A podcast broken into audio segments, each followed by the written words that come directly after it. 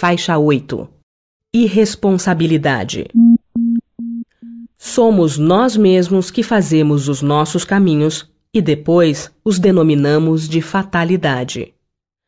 Não é coerente que cada um de nós trabalhe para alcançar a própria felicidade? Não é lógico que devemos nos responsabilizar apenas por nossos atos? Não nos afirma a sabedoria do Evangelho que seríamos conhecidos exclusivamente pelas nossas obras? Fazer os outros seguros e felizes é missão impossível de realizar, se acreditarmos que depende unicamente de nós a plenitude de sua concretização. Se assim admitimos, passamos a partir de então a esperar e a cobrar retribuição. Em outras palavras, a reciprocidade. Não seria mais fácil que cada um de nós conquistasse sua felicidade para que depois pudesse desfrutá-la convivendo com alguém que também a conquistou por si mesmo? Qual a razão de a ofertarmos aos outros e, por sua vez, os outros a concederem a nós? Por certo, só podemos ensinar ou partilhar o que aprendemos. Assim disse Pedro, o apóstolo: Não tenho ouro nem prata, mas o que tenho, isso te dou. Nota de rodapé número 1. Leitura da nota de rodapé número 1. Atos, capítulo 3, versículo 6. Dessa maneira, vivemos constantemente colocando nossas necessidades em segundo plano e, ao mesmo tempo, nos esquecendo de que a maior de todas as responsabilidades é aquela que temos para com nós mesmos. Os acontecimentos exteriores de nossa vida são o resultado direto de nossas atitudes internas. A princípio, podemos relutar para assimilar e entender esse conceito, porque é melhor continuarmos a acreditar que somos vítimas indefesas de forças que não estão sob o nosso controle. Efetivamente, somos nós mesmos que fazemos os nossos caminhos e depois os denominamos de fatalidade. Haverá fatalidade nos acontecimentos da vida conforme ao sentido que se dá a este vocábulo? São pré-determinados? E neste caso, que vem a ser do livre-arbítrio? Pergunta Kardec aos semeadores da nova revelação. E eles respondem: A fatalidade existe unicamente pela escolha que o espírito fez ao encarnar. Escolhendo-a, instituiu para si uma espécie de destino. Nota de rodapé número 2. Leitura da nota de rodapé número 2.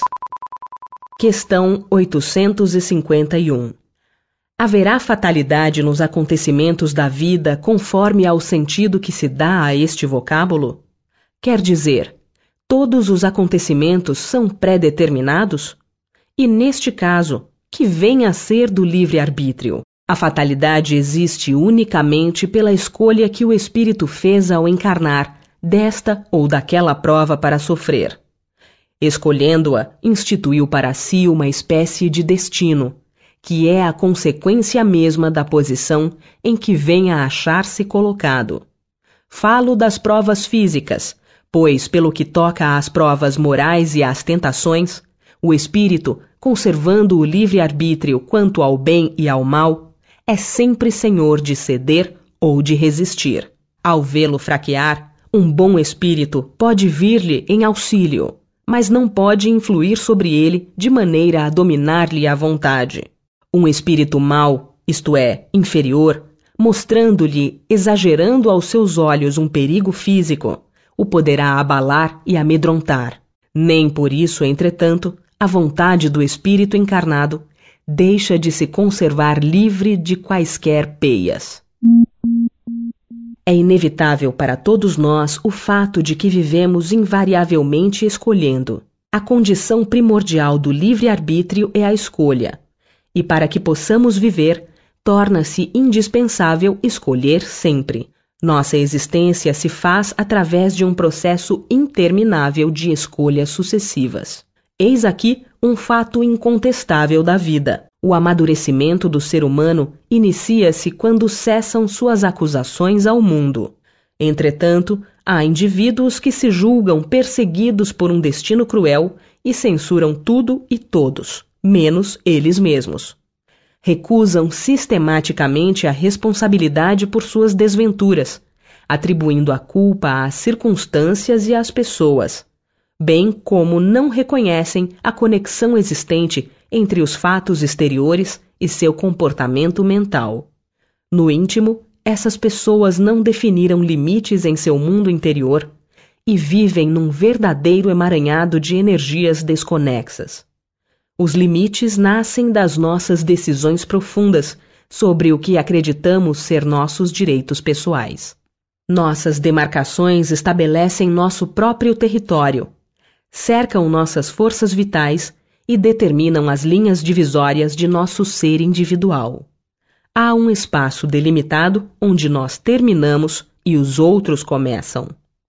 Algumas criaturas aprenderam desde a infância o senso dos limites com pais amadurecidos. Isso as mantém firmes e saudáveis dentro de si mesmas. Outras, porém, não. Quando atingiram a fase adulta, não sabiam como distinguir quais são e quais não são suas responsabilidades. Muitas construíram muros de isolamento que as separaram do crescimento e da realização interior ou ainda paredes com enormes cavidades que as tornaram suscetíveis a uma confusão de suas emoções com as de outras pessoas. Limites são o portal dos bons relacionamentos. Tem como objetivo nos tornar firmes e conscientes de nós mesmos, a fim de sermos capazes de nos aproximar dos outros sem sufocá-los ou desrespeitá-los visam também evitar que sejamos constrangidos a não confiar em nós mesmos. Ser responsável implica ter a determinação para responder pelas consequências das atitudes adotadas. Ser responsável é assumir as experiências pessoais para atingir uma real compreensão dos acertos e dos desenganos. Ser responsável é decidir por si mesmo para onde ir e descobrir a razão do próprio querer. Não existem vítimas da fatalidade. Nós é que somos os promotores do nosso destino. Somos a causa dos efeitos que ocorrem em nossa existência. Aceitar o princípio da responsabilidade individual e estabelecer limites descomplica nossa vida, tornando-nos cada vez mais conscientes de tudo o que acontece ao nosso derredor. Escolhendo com responsabilidade e sabedoria, poderemos transmutar, sem exceção, as amarguras em que vivemos na atualidade. A autorresponsabilidade nos proporcionará a dádiva de reconhecer que qualquer mudança de rota no itinerário de nossa viagem cósmica dependerá invariavelmente de nós.